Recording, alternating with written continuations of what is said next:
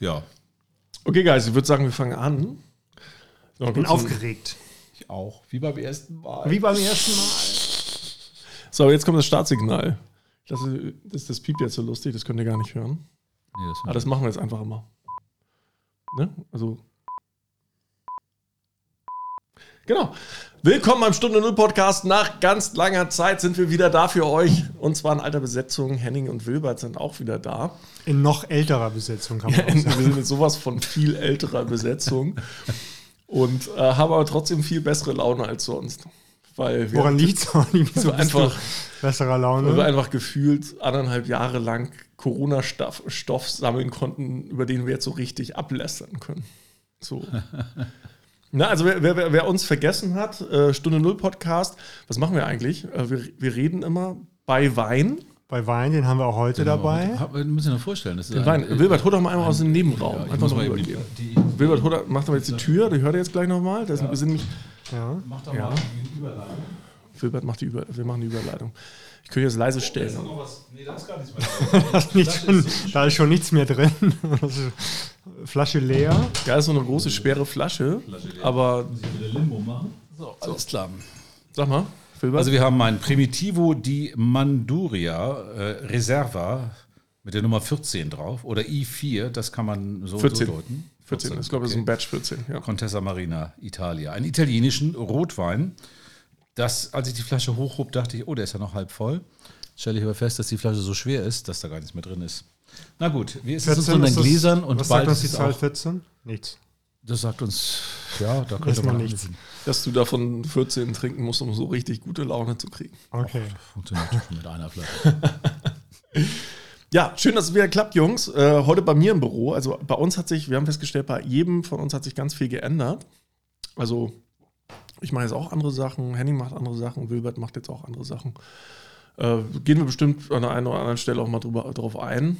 Aber Jedenfalls haben wir gesagt, wenn so viel sich geändert hat, müssen wir eigentlich äh, mal wieder eine Stunde Null Podcast machen. Also Deshalb sitzen wir hier zusammen. wir waren ja teilweise wöchentlich unterwegs. Vielleicht sind wir das auch wieder, aber erstmal haben wir gesagt, wir machen das so, wie wir Lust haben. Und sind dann einfach regelmäßig wieder für euch da. Und wir reden hier natürlich, was ist unser Thema eigentlich Stunde Null, wie es sagt. Also jetzt so nach, nach der Start, Pandemie. Neustart, Kaltstart. Nach der Pandemie, das Mhm. passt eigentlich super, oder? So, so Stunde, irgendwann ist ja auch mal bald nach der Pandemie, Henning, das weißt du vielleicht besser als ich, so aus Wirtschafts-, äh, wissenschaftlicher Brille. Aber Stunde Null könnte man schon sagen, Covid ist vorbei, das ist jetzt die Stunde Null, was passiert da eigentlich? Weil so richtig Bock, und deswegen hatten wir auch vielleicht die, zur Erklärung in der Covid-Zeit gar nicht so viele Podcasts gemacht, weil A hatten wir alle natürlich auch irgendwie viel zu tun, auch irgendwie, keine Ahnung, an diversen privaten Baustellen und so weiter und so fort. Hat sich einfach viel geändert. Und auf der anderen Seite hatten wir keinen Bock, jede Folge äh, über Covid zu lamentieren und keine Ahnung. Also das, Das war, war ja so ein, so ein weiß ich nicht, war, gab zu viel darüber, oder? Die, die, die Ja. Programme waren voll damit, es gab kein anderes Thema und wenn wir jetzt auch noch irgendwie ständig darüber gequatscht hätten, wäre, glaube ich, nicht so spannend gewesen. Und jetzt ist die ursprüngliche Idee Stunde Null, also Zeitalter der Digitalisierung, hat jetzt ja auch eine, weiß ich nicht, nochmal eine andere Bedeutung bekommen. Covid, so halbwegs überstanden vielleicht. Oder zumindest sind wir in der Lage, damit vernünftig zu leben, was immer das heißt angesichts einer vierten Welle. Aber so Stunde Null ist ja sind viele Nullen im Moment. Und, äh, und deshalb so ein bisschen das, die Idee, darüber zu sprechen, was ist denn das für ein Start? Neustart, Kaltstart, auf jeden Fall irgendwie, ja. ja, Start. genau. Der Lenz macht alles neu, diesmal äh, macht Covid alles neu. Also Stunde Null. Ja, der Lenz ist ja nur auch schon vorbei. Wir sind ja schon im Sommer und äh, jetzt wird schon wieder gequatscht über irgendeine vierte Welle. Ein eigentlich totaler Blödsinn. Wir haben jetzt über 50 Prozent Geimpfte. Stopp, stopp, stopp. An diesem Thema wollten wir vorbeischreiben. Ja, gut, aber ich wollte es auch einmal sagen, wir sind ja auch alle, ich wollte das einfach nochmal in die Runde werfen. Das Wir wieder haben's ja wir ja Wir sitzen jetzt hier ohne Masken und äh, haben uns auch schon mal wieder umarmt. Äh, ich sage das jetzt mal so, weil wir sind ja alle äh, angeblich sicher. Aber wir sind große Impffreunde. Und ja, Ja. ich meine, irgendwas muss man ja tun. Also ich meine, pff, diese Diskussion ist leider auch gerade äh, aktuell, wo wir jetzt hier sitzen, auch unheimlich im Gange. Muss man oder darf man oder soll man äh, äh, Pflichten oder, oder, oder Zwang oder Belohnungen oder keine Ahnung. Aber am Ende des Tages äh, hast du recht, wir wollen darüber gar nicht sprechen. Wir wollen darüber sprechen, wie es jetzt weitergeht und was vielleicht uns äh, diese, diese Zeit auch gelehrt hat. Und, und um den Rahmen nochmal zu spannen, also unsere Themen sind in der Regel so Technologie, Wirtschaft, Politik. Also was macht das alles mit unserer Gesellschaft so ein bisschen? In die Richtung ging das eigentlich immer und da wollen wir eigentlich ganz gerne bleiben. Und dadurch, wie gesagt, dass das alles so ein bisschen traurig war in den letzten ein, zwei Jahren, haben wir gesagt, okay, wir setzen mal kurz aus und wir machen einfach frisch weiter, wenn wir einfach wieder Lust drauf haben. Und so langsam verspüren wir wieder Lust, auch wenn hier und da die Zahlen wieder ein bisschen höher gehen. Aber das hat natürlich äh, natürliche Bewandtnis und müssen wir mal gucken, dass wir da jetzt irgendwie alle mal durchgeimpft kriegen und dann alle auch nicht mehr ins Krankenhaus kommen. Und damit haben wir das Thema, glaube ich, abgeschlossen. Genau. Und ich würde übrigens gerne mal, äh, ich habe in den letzten Wochen äh, daran gedacht, dass ich super gerne mal mit Modedesignern sprechen möchte, um von denen zu erfahren, was, welche Zeit bricht jetzt eigentlich an. Also ist es eine, eine Zeit, sozusagen Homeoffice, wir sind alle irgendwie völlig leger oder tragen wir wieder Hüte demnächst und so eine Dandy-Zeit, irgendwie äh, Drogen, irgendwie wilde Partys oder also was, welche Gedanken, welche Ideen haben Modedesigner? Was passiert bei, also, weiß ich nicht, äh, Chanel und so weiter? Was, ich Modedesigner wäre, würde ich eine Augmented Reality App, und das kennt jeder, weil jeder irgendwie Snapchat oder Instagram oder TikTok hat, das ist ja nichts anderes als Augmented Reality. Da kriegst du so einen, so einen virtuellen Avatar über, also irgendwas über dein, deine virtuelle Artefakte, Kleidungsstücke zum Beispiel rübergemappt. Das heißt, du kannst dich morgens, kommst aus der Dusche, kannst nackig bleiben, du kriegst einfach einen Anzug über dich rüber gerechnet so dass das dann auch passend aussieht. Und du kannst das Kleiderstück virtuell aussuchen, was dann drauf, äh, drauf Das funktioniert aber nur, wenn du in einer Online-Konferenz bist. Wenn du ins Büro gehst, äh, dann ist es ein bisschen wie das Kaisers neue Kleider, ne? Guck mal. das wäre doch sehr witzig. Ah, ich, ich, fand übrigens spa spannend, ich war jetzt vor, vor zwei, drei Wochen in Cannes auf dem Filmfestival, also zufällig auf dem Filmfestival. Wir sind einfach nur so hingefahren und dann war das da. Und das Leben auf den Straßen war unfassbar. Und die, die Leute, die dann auch sozusagen äh, Teilnehm, Teilnehmende bei, den, bei dem Festival waren, die hatten Lust, auf die Straße zu gehen, sich wieder gut zu kleiden. Deshalb komme ich auf das, auf das Modedesigner-Thema. Die, die hatten Lust, irgendwie sich wieder zu präsentieren, äh, gut zu kleiden, rauszugehen, zu sehen, aber auch gesehen zu werden natürlich. Also das Archaische, was, was Menschen immer haben, irgendwie rauszugehen und das zu kultivieren. Und, und deshalb würde ich gerne mal wissen, so, wenn, wenn das so eine Sehnsucht jetzt auch von Menschen ist, wieder rauszugehen, sich zu zeigen, ob das extravaganter wird oder ob es so ein, so ein Schlabberlook bleibt, den wir jetzt im Homeoffice angenommen haben. Kann natürlich sein, dass es erstmal so ist. Also ich kann mir das gut vorstellen, dass die Leute sagen, wenn ich hier schon die ganze Zeit im Pyjama rumlaufe oder wie auch immer, ja, mit meinem Bauchteppich, der mir angewachsen ist in der Zeit oder so, dann versuche ich das andere Extrem halt auch stark nach außen zu tragen, sondern sobald es irgendwie wieder geht, dann, dann, dann, dann, bin ich jetzt der Paradiesvogel. Also ich glaube tatsächlich, dass the Olli. Pimp up the Olli. Ja. Anzüge. Habt ihr An ich habe ich hab eineinhalb Jahre, gebe ich zu, keinen Anzug gekauft. Und gekauft, aber auch getragen. Also auch nicht getragen? Ähm, doch. Doch, aber eher so, eher wie, so wie Playmobil-Dinger, äh, die man irgendwie so für Online-Videokonferenzen ja. sich vorne draufgepappt ja, hat ja, und genau. dann wieder ins, in den Schrank gehängt hat. Das meinte ich ja mit diesem Augmented Reality-Filter. Genau, das war die Idee. Aber wie oft hast du nur das Oberteil angehabt und saßt in der Boxershorts ich, da? Ich kenne einen, der hat, der hat sich sogar ähm, seine feinen Lederschuhe angezogen, die, die man nicht gesehen hat, aber aus Respekt vor. Für das Feeling. Vor, äh, und fürs Feeling. Genau, er, er fühlte sich ähm, mit, weiß ich nicht, Socken irgendwie in der Küche und im Anzug irgendwie albern. Ah, und das dann hat sich, er sich Schuhe angezogen, damit es ja. komplettiert war und erst dann hat er sich professionell bereit und vorbereitet gefühlt. Also ich meine, eins ist ja klar, ich hatte das, ich habe das auch erlebt, aber tatsächlich kenne ich auch das andere Gefühl. Ich war eigentlich auch immer lieber vollgekleidet, auch wenn man nur meinen Oberkörper gesehen hat bei den Konferenzen. Irgendwie so vom Gefühl her fühlte sich das richtiger an. Also da so in irgendwie so, ja, in, Boxershorts zu sitzen, mit Socken vielleicht noch an den Füßen, was ich sowieso hasse, entweder oder, also entweder Barfuß oder Schuhe, aber das Lackschuhe. Zwischending, Barfuß oder Lackschuhe. was auch mal Lackschuhe, Sportschuhe, Slipper, egal. Aber das Zwischending, das hat mir sowieso nie gefallen. Aber ähm, interessanterweise ist ja auch so, dass die Leute alle heutzutage, denen ist das ja fast egal, wo du ist, wo du jetzt bist.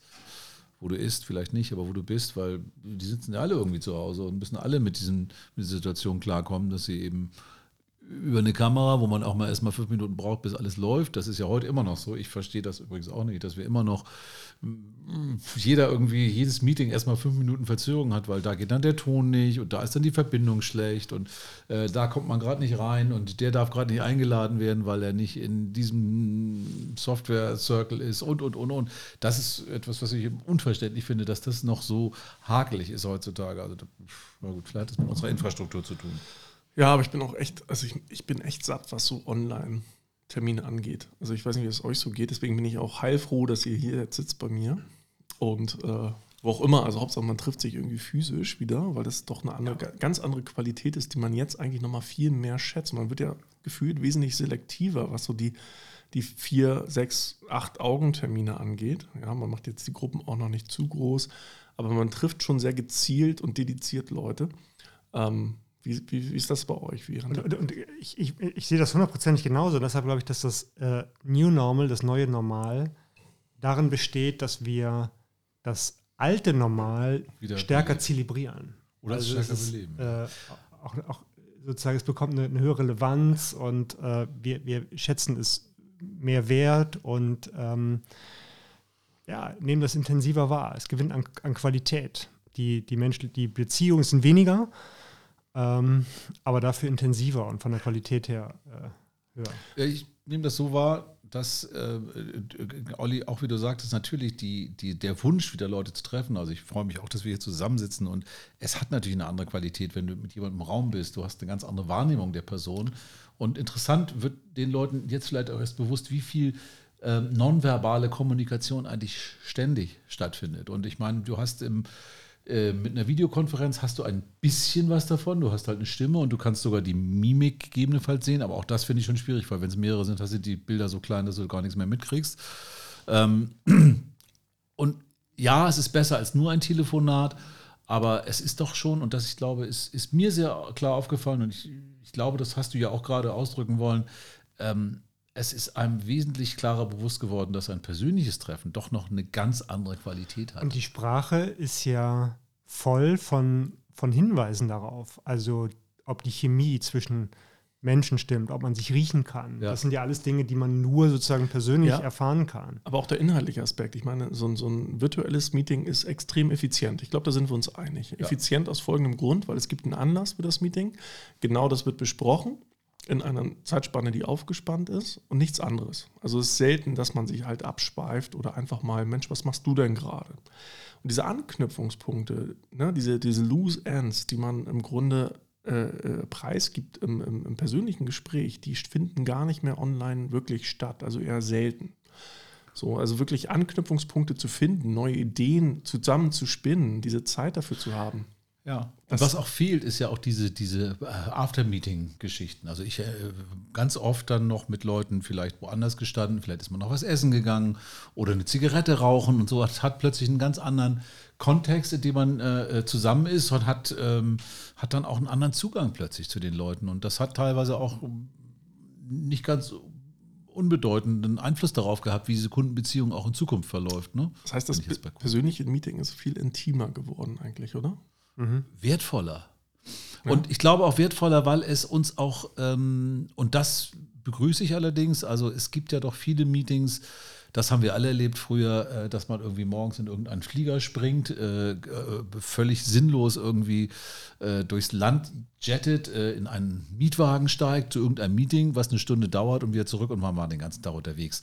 Ich glaube, dass viele solcher Meetings in Zukunft und das finde ich extrem positiv und ich hoffe, dass wir uns das auch bewahren.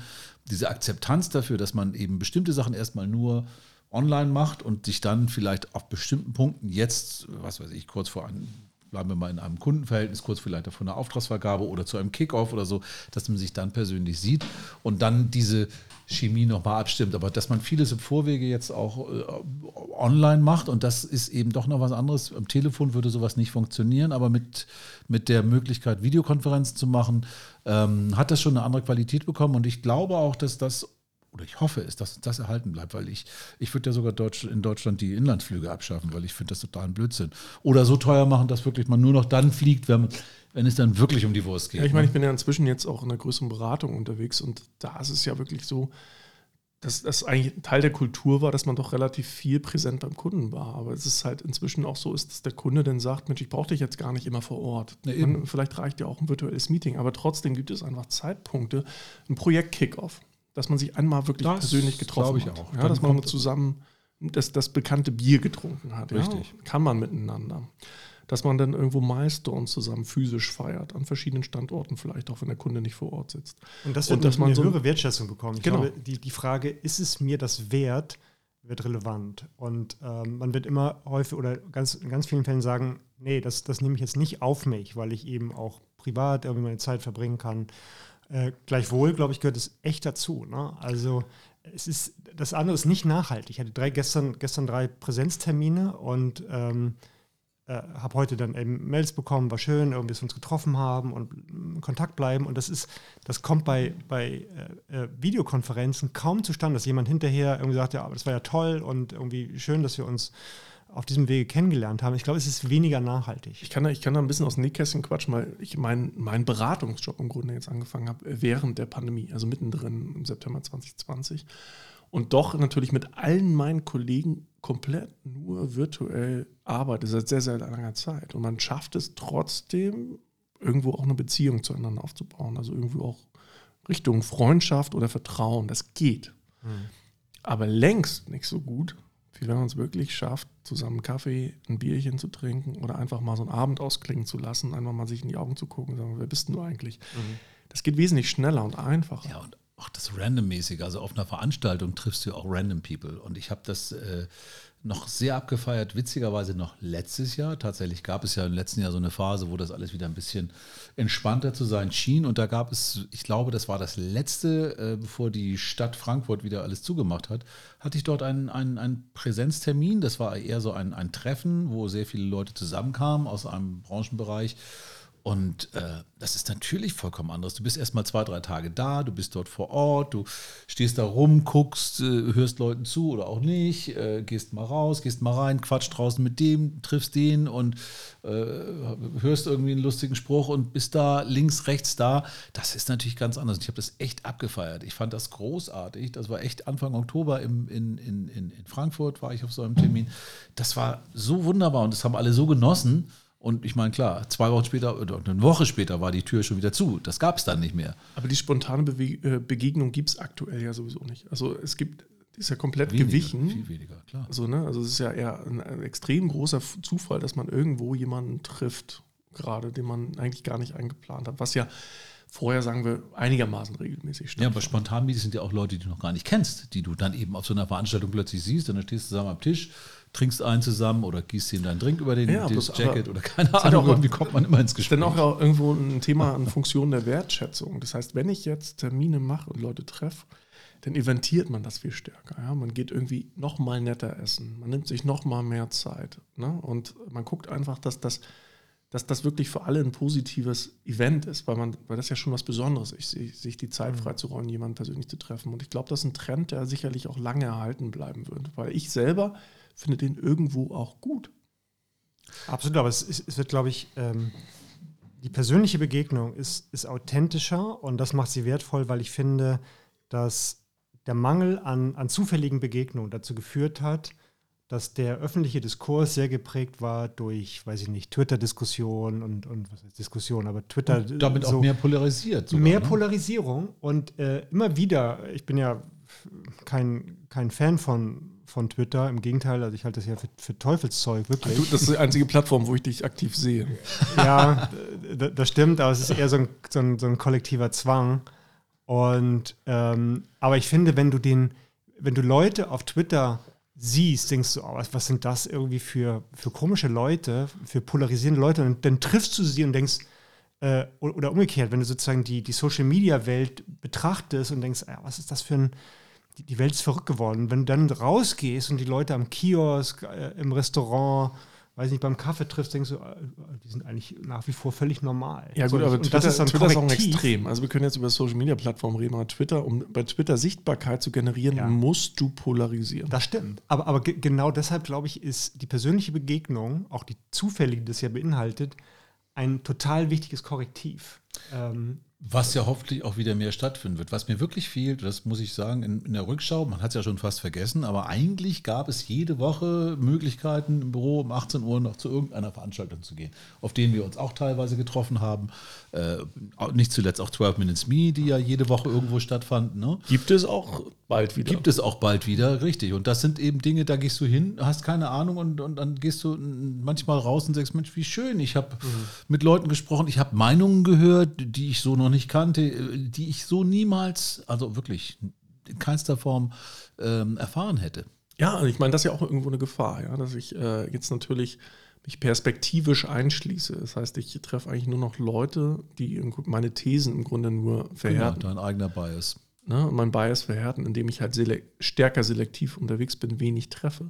So, und auf der anderen Seite diese offenen äh, Meetings und äh, Events, wie zum Beispiel 12 Minutes, die, die waren ja genau das Gegenteil. Es kann ja auch mal sein, dass ich da total das schlechte Gespräch habe, aber in der Regel war es einfach eher interessant. Ne, ich habe einfach mal andere Meinungen, ich habe andere Facetten, ich habe vielleicht auch, auch andere Leute gehen. Du kannst, genau, wenn es blöd ist, gehst du einfach zum nächsten. So, genau. Das ist ja auch die Idee. Bloß diese, ja, genau, das ist einfach aktuell in der Form nicht möglich. Ne? Also es hat Vor- und Nachteile wie immer.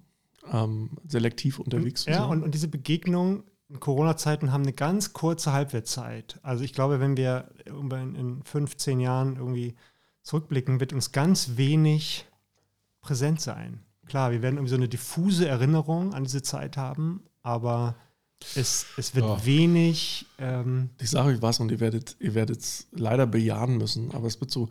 Also ich, ich war ja mal bei der Bundeswehr und man denkt im Nachgang immer nur an die positiven Sachen. Hm. So, ne? Und deswegen äh, über die Militärzeit und so, jetzt kann man darüber streiten, ob man es überhaupt gut findet. Ich war einfach zu faul, mich für was anderes zu bewerben. Egal. Auf jeden Fall denke ich natürlich immer nur in schönen Zeiten zusammen, wenn es gerade irgendwie scheiße war. Ich weiß, dass das auch echt viele. Genau.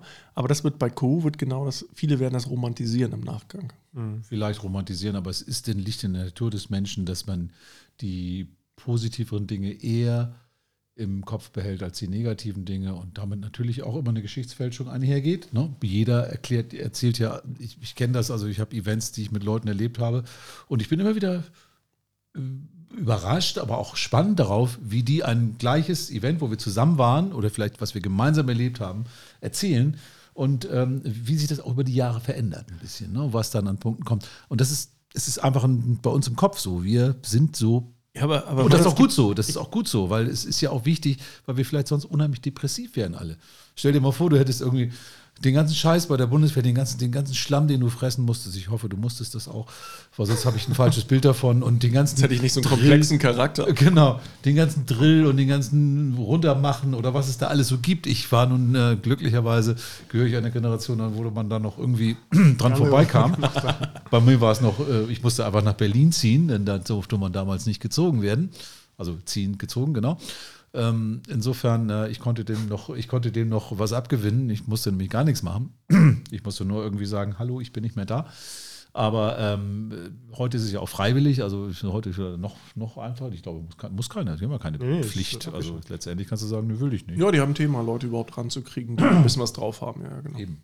Also da muss man sich schon drum kümmern. Aber im Großen und Ganzen ist das ja völlig normal und deshalb wird auch diese Zeit, die wir jetzt erlebt haben, ähm, vielen Dingen wahrscheinlich auch, du hast du völlig recht, äh, wird dann, ja Mensch, damals kamen die Podcasts auf, jetzt auch aus meinem Bereich. Ich hatte ja auch erzählt vorhin im Gespräch, dass ich die Renaissance des Hörens beobachtet habe, mhm. dass Leute wieder mehr zuhören, dass man sich wieder mit seinen Gears Was hast du gesagt? Ich, äh, Kopfhörer, Kopfhörer benutzt. Ja, du hast ja Kopfhörer auf, deshalb hörst du mich ja so schlecht. Nein, du hörst mich ja sehr gut. Aber dass man eben plötzlich auch wieder sich diesen, diesen, den Geschichten zuwendet, dass man wieder, weil man ja viel mehr Zeit hat, diese ganzen Begegnungen, dieses Unterwegssein, trinken, Juhu, Leute treffen und hier mal ich was. Ich glaube, es ist ja eher das Bedürfnis, sprechen zu wollen. Äh. Ja, das hast du vorhin gesagt. Ich ja. weiß nicht. Ich glaube auch, es bedürfen auch Geschichten zu hören und, und, und wie geht es anderen, weil genau diese soziale Interaktion ja derzeit nicht stattfinden kann. Deshalb kann ich, ich wollte mir schon noch einen Punkt, ich glaube, es ist so, ich habe das zumindest, glaube ich, mal gelesen. Äh, klar, dass die menschliche, dass wir, wir neigen dazu, äh, Dinge in der Vergangenheit schöner zu sehen, als sie eigentlich waren. Aber ich glaube, es ist auch so, dass Menschen in dem Moment, in dem sie es erleben, natürlich die Dinge negativ wahrnehmen. Das ist aber halt eine Schutzfunktion. Also das ist so ein, so ein evolutorischer Instinkt. Also wir oder die, oder die, Psychologie sagt, in dem in der Gegenwart hat es, ist es sinnvoll, Dinge auch äh, als Bedrohung wahrzunehmen, weil sie halt äh, ein, Genau. ein, einen gewissen Umgang damit erlauben. Fight-and-Flight-Modus Und das ist genau das, deshalb äh, neigen wir, glaube ich, in der Krise dazu, äh, sie für besonders bedeutsam und prägend zu halten. Und hinterher mit, mit Abstand neigt die Psyche dazu zu sagen, ah, das war doch eigentlich ganz, ganz schön. Ja, das war ganz chillig, aber ich glaube, dass tatsächlich, das wird das so irgendwie münden, weil wenn man jetzt von der 68er-Generation, äh, so die Althippies so ein bisschen äh, redet, wird das irgendwann so sein, das sind die Covid-Tiers oder sowas, ne? Also die, die haben, die waren da mittendrin und äh, mit Familie und was weiß ich. Das alles. waren nämlich die 68er, sondern das waren eher die 88er, die da mittendrin waren. Sorry. Ja, genau, ist ja so. Oder die Ich meine- 98er sogar. Ich meine, es betrifft ja einen gewissen Schnitt der Gesellschaft, ja. Also wirklich, die es jetzt bewusst mitkriegen. Äh, Also meine Kids zum Beispiel, die sind jetzt irgendwie zwei und drei Jahre alt, die kennen nichts anderes als Covid. Die kennen nur Erwachsene mit Maske. Das ist für die absolut normal. So traurig es irgendwie klingt, ja, aber das ist für die die Norm. Ich muss gestehen, ich erinnere mich sehr gut an diese Bilder aus, aus Asien, weil dort ja auch in den Städten teilweise eine schlechte Luft ist und so weiter, dass die alle mit diesen Masken rumlaufen. Ich fand es so lächerlich. Ich habe mich da so, ja, ja, gut, heute ist man selber, äh, wird man selber mit Maske gesehen, was mir ja immer unangenehm ist. Aber, ne, oder dieser Spruch, wie weit du gehst der Bank, vergiss die Maske nicht, fand ich auch sehr lustig, weil das hatte früher echt eine andere Bedeutung als heute. Ja, Naja. ja, schon lustig. Mal gucken, was das mit uns macht. Jetzt haben wir, haben wir doch so viel über, Naja, Covid gesprochen. Ja, eigentlich- aber eigentlich ist gar ja, nicht. aber, Bleibt, was aber geht. vorwärts, vorwärts gedacht. Und, Vorwärts äh, gedacht. Aber Deshalb aber- ist ja auch Neustadt. Also Neustadt ist ja nur deshalb, weil diese Pandemie uns an einen Punkt gebracht hat, wo wir über Aber, Neustadt aber ich reden. muss sagen, also ich meine, das macht ja was mit unserer Gesellschaft. Ich meine, ich, hab, ich weiß nicht, wie euch das so geht, aber ich hab, bin jetzt eigentlich so, ein, so, so inzwischen, neben so ein, dieser ganzen Depression, die das Ganze irgendwie gebracht hat, bin ich inzwischen in so einem euphorischen Stad, Stadium, wo ich sage, Mensch, jetzt habe ich Bock. So auf der einen Seite, wie ich, ich meine, ich, ne? ja, so ein bisschen ist das, so ein bisschen, du hast vollkommen recht, ist so ein bisschen wie, wie, wie Kribbeln im Bauch, ein bisschen Frühling, so ein bisschen diese Aufbruchstimmung, ja, diese Aufbruchstimmung, die jetzt gerade passiert. Und äh, finde ich total spannend. Und aber auf der anderen Seite, Henning, das weißt du wahrscheinlich sicherlich am besten, ähm, ist ja doch eine, irgendwie eine große Schere jetzt auch zwischen Arm und Reich. Ne? Also auf der einen Seite ist es so typisch für eine Krise, es gibt eine große Boomzeit danach, aber das natürlich nur in diesem industriellen, digitalen Sektor, ähm, wo ganz viele große Konzerne und Firmen neue Rekordgewinne äh, äh, erzielt haben. VW gerade wieder, ne? VW gerade wieder Eurocar gekauft und so weiter und so fort. Und auf der anderen Seite natürlich die Gastro zum Beispiel, wo unsichere Arbeitsplätze, du weißt nicht, ob du äh, nächsten Monat noch arbeiten kannst, weil die ne- neue Variante irgendwie an den Start kommt und ist jetzt auch nicht so äh, gehaltsmäßig die dankbarste Branche. So, also insofern, die haben echt ein Thema, gerade irgendwie Leute an den Start zu kriegen und ich glaube, da wird es eine große Umwälzung geben. So, insofern ähm, ist das ich meine, das war bei vielen Krisen, glaube ich, so, dass die Sche- Schere geweitet Ja. wurde, aber ich glaube, so krass wie jetzt in dieser, weiß ich Mhm. nicht. Ja, ja, das, äh, das ist tatsächlich so. In Krisen und nach Krisen haben sich die Unterschiede nochmal verstärkt. Ähm, erstens, weil natürlich Krisen immer bedeuten, dass es Menschen gibt, die weniger vulnerabel, wie wir heute sagen, sind und, und solche, die es, die es mehr trifft. Ähm, reichere Leute haben meistens Möglichkeiten, bestimmte öffentliche Infrastrukturen auch leichter zu, zu ersetzen, also die Kinder anders zu versorgen, als in die Kita zu bringen und so weiter. Mm, deshalb sind In- und Nachkrisen die Unterschiede größer. Sehen wir ja auch an Entwicklungsländern, die jetzt, da, da macht der Aufschwung sozusagen Halt oder sozusagen der, die Recovery von der, von der Krise macht, macht Stopp. Also bei uns geht das sozusagen weiter. Ähm, aber die sind mit der Impfquote natürlich irgendwie, weiß ich nicht, bei, bei 5% oder so. Und, Das ist aber eine äh, interessante Frage, die du da gerade aufwirfst. und, und das, also die, die Ungleichheitsdiskussion verschärft Ja, sich, aber auch wirtschaftlich, das ist sozusagen noch ein Punkt, den ich gerne an, anfügen würde, ähm, die Unternehmen, die sich bewegen äh, in der Krise, sind natürlich dann diejenigen, die, die das irgendwie nutzen oder nutzen können und, und Unternehmen, die halt nichts tun. So, das ist auch eine Phase, in der man die Zeichen der Zeit erkennen muss und einige tun das. Und die amerikanische Volkswirtschaft äh, ist äh, wieder dabei, sich viel produktiver davon zu erholen als die europäische Wirtschaft beispielsweise. Und deshalb ist das auch so ein strukturelles Ding, dass da die Unterschiede sich nochmal, die Geschwindigkeiten nochmal erhöhen werden oder die Geschwindigkeitsunterschiede äh, Aber zunehmen werden. Wenn wir die Entwicklungsländer und vielleicht viele andere Länder, die wirklich nicht so weit gekommen sind mit dem Impfen, zum einen, weil sie natürlich die Impfstoffe nicht bekommen haben, weil sich natürlich die reichen Länder erstmal alles geschnappt haben. Jetzt gibt es ja irgendwelche Spenden, aber das reicht ja vorne und hinten nicht. Und ob wir da nicht auch in den Trugschluss laufen, dass der, Frühling letztendlich nur ein Frühling für eine ganz bestimmte Region ist. Vielleicht für Europa, selbst in Europa gibt es große Unterschiede. Ähm, gut, hier in Deutschland, äh, ja, kann es kann so und so gehen, wir wissen es ja nicht, aber dass wir uns natürlich auch nicht vormachen müssen, dass wir mit dieser Krise nicht noch viele Jahre zu tun haben werden, denn genau diese Länder werden ja immer wieder ähm, auch als Gefahrenpunkt, um, um, ein, um wieder eine, ne, dass da wieder was, was herauskommt, sein. Und zum anderen wird natürlich das, was, was bei denen passiert ist, äh, erstmal nicht so schnell wieder passieren. Und das sind ja teilweise auch Dinge, auf der auch unser Wohlstand durchaus basiert. Das darf man ja nicht vergessen. Also auch die, die äh, sogenannten Entwicklungsländer tragen ja, ähm, ne, ich würde, das ist vielleicht, manche nennen es Ausbeutung, manche andere nennen es Wirtschaftsstruktur, Hilfen oder keine Ahnung, aber auch die tragen ja dazu bei, diese Normalität, die wir vorher hatten, ähm, äh, zu empfinden. Ne? Ja, das ist das eine. Ich meine, wir haben zum einen jetzt die Pandemie und Co. Auf der anderen Seite steht natürlich noch ein viel größerer Elefant im Raum. Klimawandel haben wir, merken wir jetzt mehr und mehr am ja. eigenen Leibe man schaue nach Nordrhein-Westfalen und äh, in andere Bundesländer. In die Eifel. Hm. Ne, was da gerade äh, abgegangen ist, muss man ja ganz klar sagen. Ich selber habe ja auch einen ganz lokalen Schauer bei meinen Eltern mal mitgemacht, wo äh, wirklich alle Keller rundherum irgendwie überschwemmt wurden. Das war wirklich nur ganz punktuell, also einfach mit zwei Zentimeter großen Hagelkörnern, was man für Deutschland einfach nicht kennt. So, und Golfstream, äh, der Golfstream wird irgendwie umgelenkt und äh, grundsätzlich wird natürlich das Klima immer wärmer und milder, auf der anderen Seite aber auch immer extremer. Das, was man eigentlich eher von den USA kennt. Vielleicht gehen hier demnächst auch irgendwie Tornados durch die Gegend. Hab's ja auch schon wieder gerade vor kurzem. Ziemlich heftigen sogar. Ne? Und das sind einfach so Sachen, auf die man sich dann gefasst machen muss. Und Länder, die jetzt äh, eigentlich die Urlaubsdestination im Sommer waren, die sind inzwischen so heiß geworden, dass man da eigentlich im Sommer gar nicht mehr sein kann und will. So, und da gibt es das nächste Extrem, dass man wirklich denkt, okay, was passiert denn eigentlich in der Ausbauschule? Denken wir das mal weiter, was passiert denn eigentlich? Und viele sagen ja, dass es dann wirklich auch schnell sein kann, dass die Leute in den Norden streben, ja, dass dann wirklich immer mehr Leute und das, was wir jetzt schon ähm, in der Light-Version in Anführungsstrichen mit den Flüchtlingen Lampedusa und Co. erleben, dass wir das nochmal am Extrem erleben werden, wenn das halt so weitergeht. Das ist halt ein Trend. Light-Version ist natürlich vielleicht ein bisschen. Deswegen in Anführungsstrichen. ja, in Anführungsstrichen. Das ist natürlich äh, vielleicht vor dem Szenario, was du für die Zukunft Ja, ja klar. Aber also das ist natürlich ein düsteres Szenario, aber das ist jetzt kein, so. wenn man sich das so anguckt, was gerade passiert ist, jetzt nicht komplett abwegig. Wer ja, würde jetzt nach Griechenland fahren? Bei 45 Grad. Ich kenne Leute, die das tun. So. Ja, ich auch.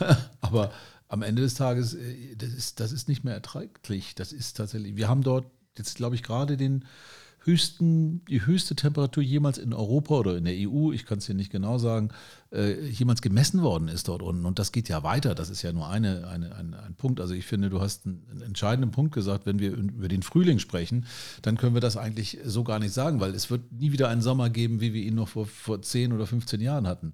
Also nicht vom Wetter her, sondern vom Gefühl her, wie es alles um uns herum ist. Ich glaube, das, das wird sich radikal ändern. Glaubt ihr, dass, dass unsere Kinder eine bessere Welt, ein besseres Nein. Leben haben werden als wir? Äh, eine andere, Nein. eine andere. Also es ist ja nicht so, dass, dass das jetzt, äh, also Klimawandel Anders. und menschengemachter Klimawandel, ich glaube, da müssen wir nicht drüber diskutieren. Definitiv ist es einfach ein vom Menschen stark beschleunigter Klimawandel, dass es einen Klimawandel über die Erdgeschichte Klar. gab, äh, Dutzende Male mit Eiszeiten, die Jahr, Jahr, Jahrhunderte, Jahrtausende lang gingen ähm, müssen wir äh, kalt-warm Zeit. ist nachweisbar. In der Zeit ne? der Dinosaurier, ja, in der Jura-Kreidezeit, da gab es nicht mal Po, da gab es nicht mal Eis auf der Erde. Mhm. So. Also insofern, ne, da waren die, waren die, Kontinente noch komplett anders. Da war noch der Urkontinent Pangea und so weiter.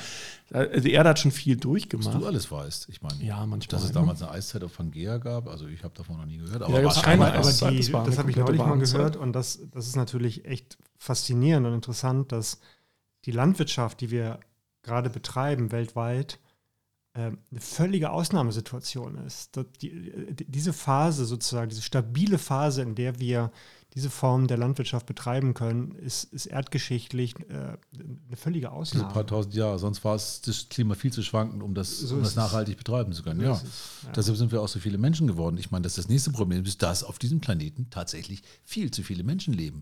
Und wenn die alle irgendwie futtern wollen, wissen wir, dann geht das nur mit einer so effektiven Landwirtschaft, mit all der Chemie und all der Umweltverschmutzung und all dem Kram, der, äh, den das mit sich bringt, weil sonst kriegst du die ja gar nicht hin. Ja, bloß an der Stelle kommen ja immer die ganzen, äh, hauen ja immer die ganzen Verschwörungstheorien rein, dass man sagt, okay, Ah. es gibt dann irgendwie, keine Ahnung, der liebe Bill Gates wird dann immer be be bezichtigt, mit seiner Fr äh, Frau Melania ja die Menschen ausrotten zu wollen und Co. Und, äh, wo Die haben sich ja getrennt, ne? Ja, Die- wahrscheinlich, Diese, diese Verschwörungstheorie ist darüber in Schwanken zerstritten. geraten, weil die beiden. Genau. Haben sich darüber zerstritten. wahrscheinlich machen wir es oder machen wir es nicht.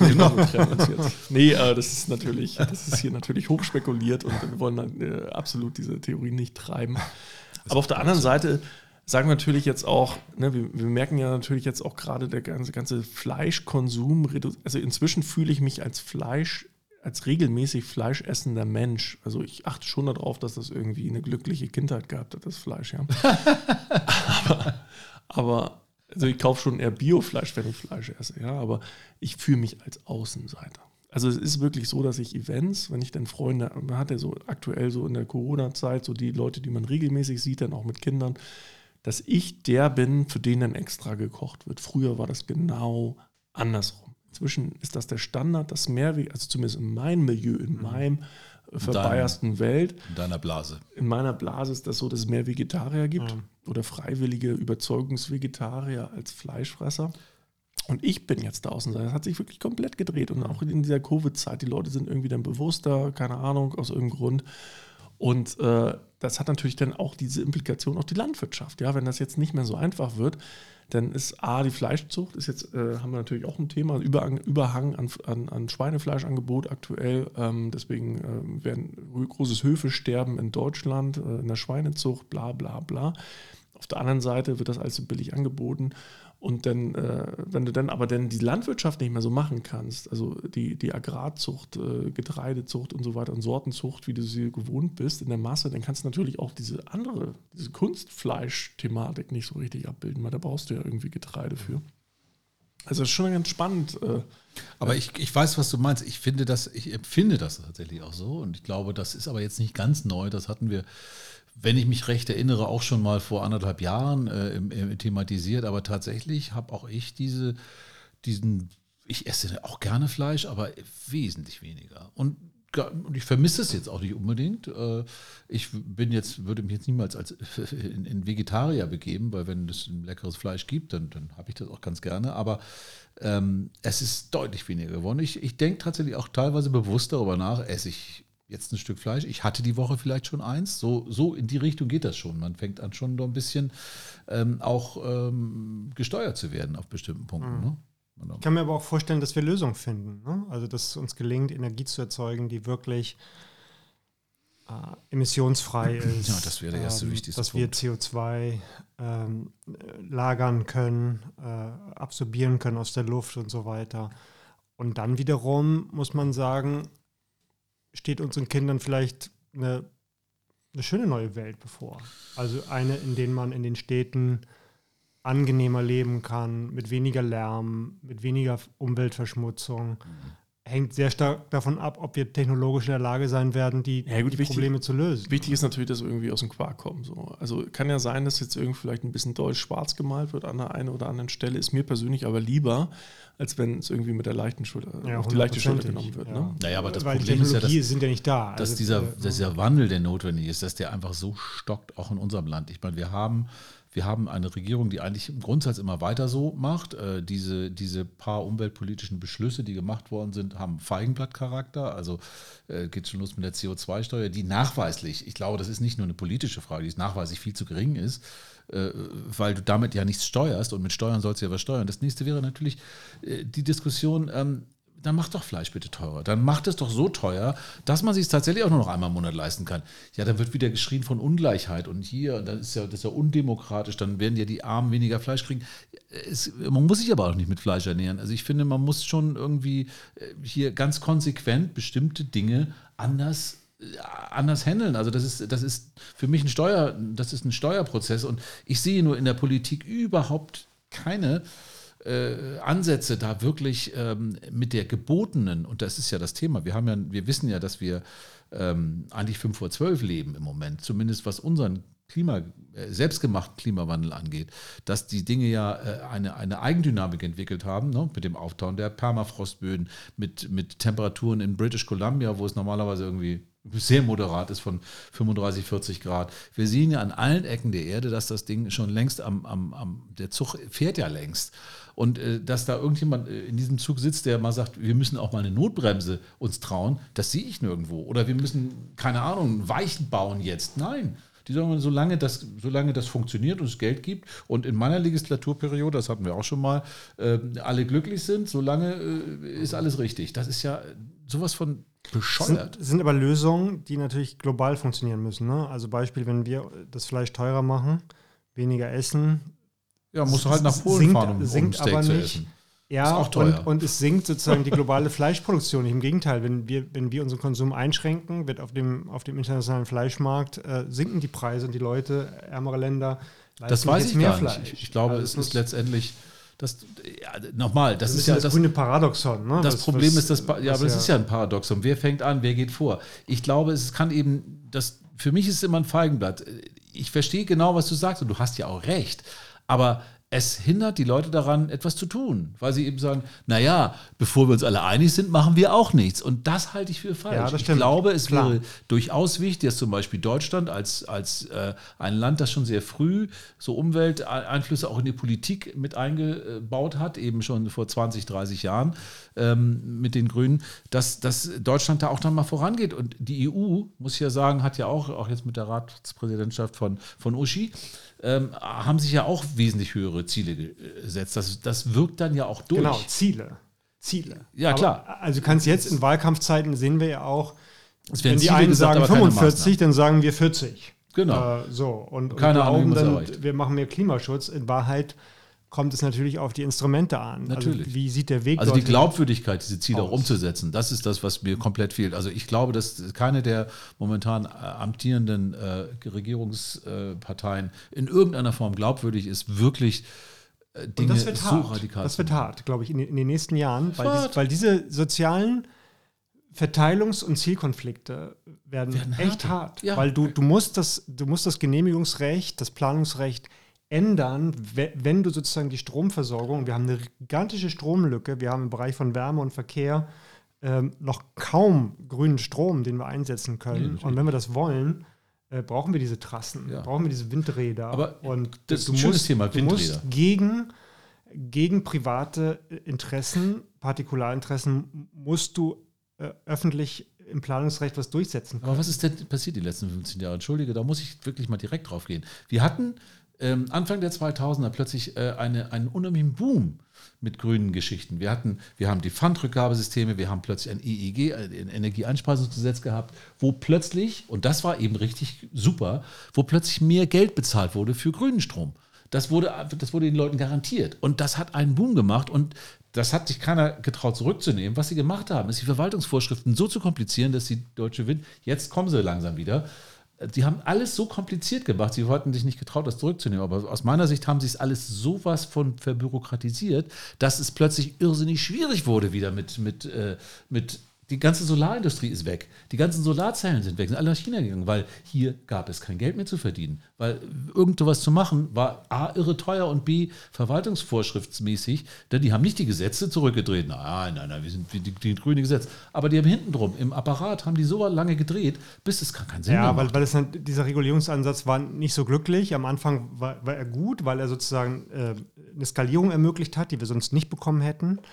Ähm, aber das EEG war nachher wirklich ineffizient. Es war richtig teuer, Aber weil, es- weil hast wurde- jeder Anlage versprochen, dass sie rentabel ist. Und, Nein, äh, das Problem, ich meine, also meine Sicht darauf, die ist subjektiv, das gebe ich zu, war aber, dass das EEG-Gesetz eben einfach in der Sache gut war, aber in den, in den Vorschriften und den Ausführungsbestimmungen nachher so kompliziert wurde, dass Deutschland Anfang 2000 ein Land, das äh, in der Solarzellenforschung und in der sozialen Forschung führend war, nichts mehr hat. Nichts, null, nada, ist weg. In 20 Jahren Ja, ja. haben sie es geschafft, eine Zukunftstechnologie zu streichen. Ach, vielleicht mal so, so, so, so einen Schritt, Schritt zurück. Mein ja, Eindruck ist jetzt beruhigen. natürlich, also es geht jetzt schon sehr ins Detail, wo wir den einen oder anderen vielleicht auch verlieren. Aber was, was vielleicht dann ganz spannend ist, was ich finde, mein persönliches Empfinden ist, dass diese Pandemie-Thematik gepaart mit der Klimathematik einen ganz starken lokalen Faktor forciert.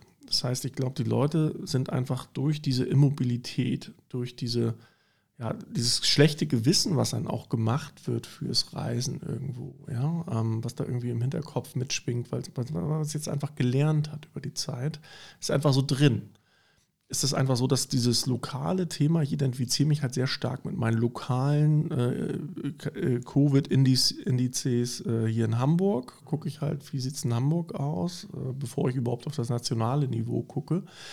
Äh, irgendwo saufen irgendwelche Häuser irgendwo anders ab. Äh, irgendwie fühlt sich das weiter weg an es ist halt so, ja, vorher war das irgendwie gefühlt dichter dran alles. Und jetzt ist es halt so, man guckt nur noch in diesen, diesen gefühlt Kreisen, Stadt, äh, Ökosystem, was da eigentlich passiert.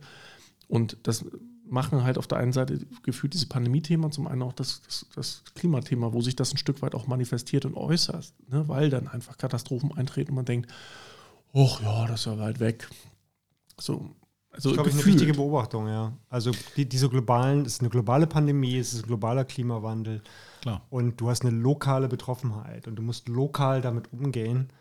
Und das glaube ich auch. Aber also was macht wir das, entwickeln so ein lokales Bewusstsein für. Was macht das mit unserer europäischen Herausforderung? Das heißt, wir haben ja durch den Brexit jetzt England verloren. Wir haben eigentlich müsste diese, diese Pandemie ja auch so ein Europa irgendwo in irgendeiner Form zusammenschweißen. Ja, so Krisen schweißen ja oftmals auch zusammen. Und die Frage ist, ist das ein Paradox? Also passiert das trotzdem oder ist das einfach so ein Trend zur Lokalität, wo die Leute einfach äh, sagen, wer braucht eigentlich noch Europa? Also was, in, welche, in welche Richtung wird das münden? Vielleicht mündet es in die Vereinigten Staaten von Europa, dass man irgendwie sagt, EU so nicht. Äh, wer bereit ist, sozusagen ähm, sich mehr zu öffnen, also gemeinsame Steuer- und Verteidigungspolitik etc., wird dann Mitglied der Vereinigten Staaten von Europa und der Rest, so, so, so tolle Leute wie Ungarn oder so, die machen halt ihr eigenes Hübchen. Wer BioNTech haben will, der muss äh, Teil der Vereinigten Staaten von Europa sein. Und das ist dann sein. später noch ein anderes Thema, ja. Das ist dann wieder. Aber ich, ich, ist, ist, eine, ist eine interessante und wichtige Frage und ich glaube, es ist nicht, es ist schwer zu beantworten.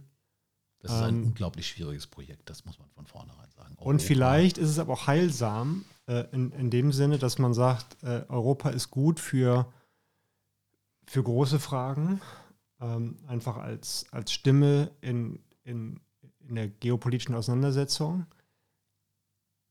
Und trotzdem kann das europäische Modell sein, das Lokale und Regionale zu stärken. Vielleicht, vielleicht so in deiner Sprache, Wilbert, die Baseline Europa, also so eine Grundrichtung das war ganz entscheidend für den Groove. Ne? Mhm. Ja, klar. Und, und, und The Rhythm ist dann halt äh, Was lokal. Ist der Sound geprägt. der Zukunft. Naja, also dein ja. Gedanke, den kenne ich ja auch schon, weil ich dich auch schon eine Weile kenne.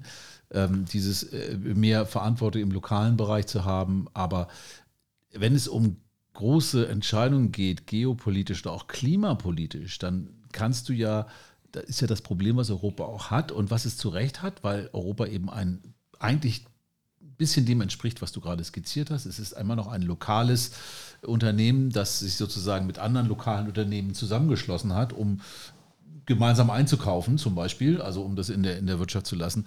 Aber natürlich keine großen, also weder geopolitisch noch ähm, ähm, auch klimatechnisch oder auch, ähm, ähm ja, auch äh, also beeinflussungstechnisch um, um, um, uns herum. Ich meine, die Demokratie zu stärken war ja immer ein Ziel äh, auch in anderen Ländern. Ähm, und wir sehen ja, wie schlecht das funktioniert. Wir haben ja inzwischen, selbst in Europa, haben wir ja schon äh, mehrere Mitglieder in der EU, die, wo Demokratie einfach kein Thema ist. Und drumherum, wenn wir noch nach Belarus und so gucken, äh, Russland, egal, haben wir totalitäre Staaten. Und China tanzt uns vor der Nase weg als totalitärer Staat und wir gucken nur zu. Und das wird uns, das wird mit der Struktur, die du gerade skizziert hast, sicherlich so bleiben, weil wir gar nicht dieser Kraft sprechen können. Wir haben kein gemeinsames Geld, wir haben keine gemeinsame, wir haben eine gemeinsame Währung, aber wir haben keine gemeinsamen Steuern.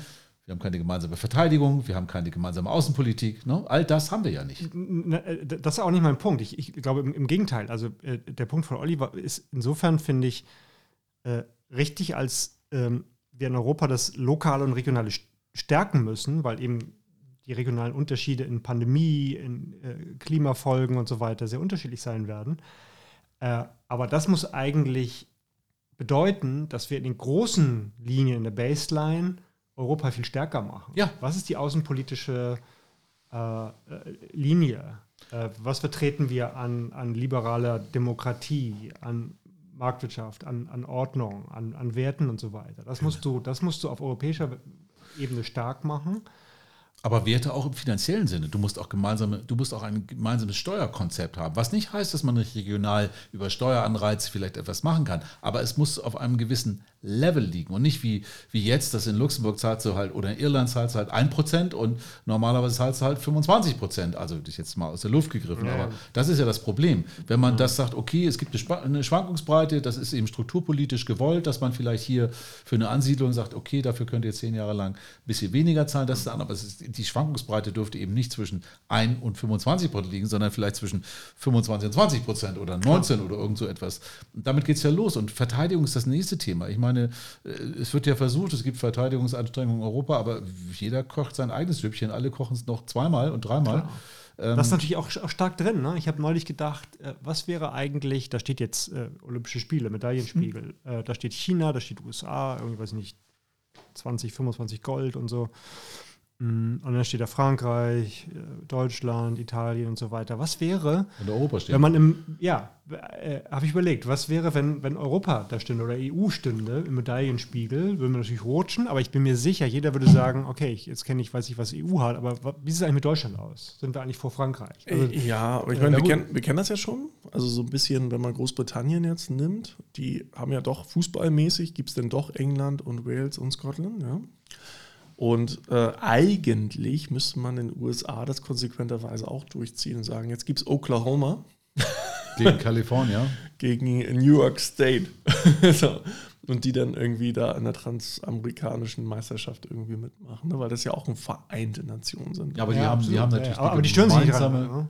Die haben natürlich die Steuerpolitik auch äh, innerhalb der eigenen Staaten, aber natürlich oben, oben drüber die, die, die, die, also die haben schon natürlich einen stärkeren Verbund. Und die, die Verteidigung, alles irgendwie, ja, es geht alles, eine Federal ist dann immer noch mal ein Tick höher, was ja zu abstrusen Dingen in Amerika führt, wie zum Beispiel in Ländern, in denen in, in den äh, äh, äh, Staaten in Amerika, in denen äh, der, der legalisiert ist, Marihuana und sowas legalisiert ist, wo dann die lokalen Cops sagen, hey, viel Spaß mit der Tüte da und dann die Feds kommen und dich sofort festnehmen so können. Oder das, also da gibt es eine ganz. Die haben aber lange gebraucht, ne, um da hinzukommen. Es ja. viel, sind viele Kriege geführt worden, viel Blut ja. vergossen worden, bis Alexander Hamilton 1790 irgendwie um den Dreh versucht, sozusagen den finanz- und fiskalpolitischen äh, Zentralstaat zu etablieren. Also ja. das hat lange, lange gedauert. Ja.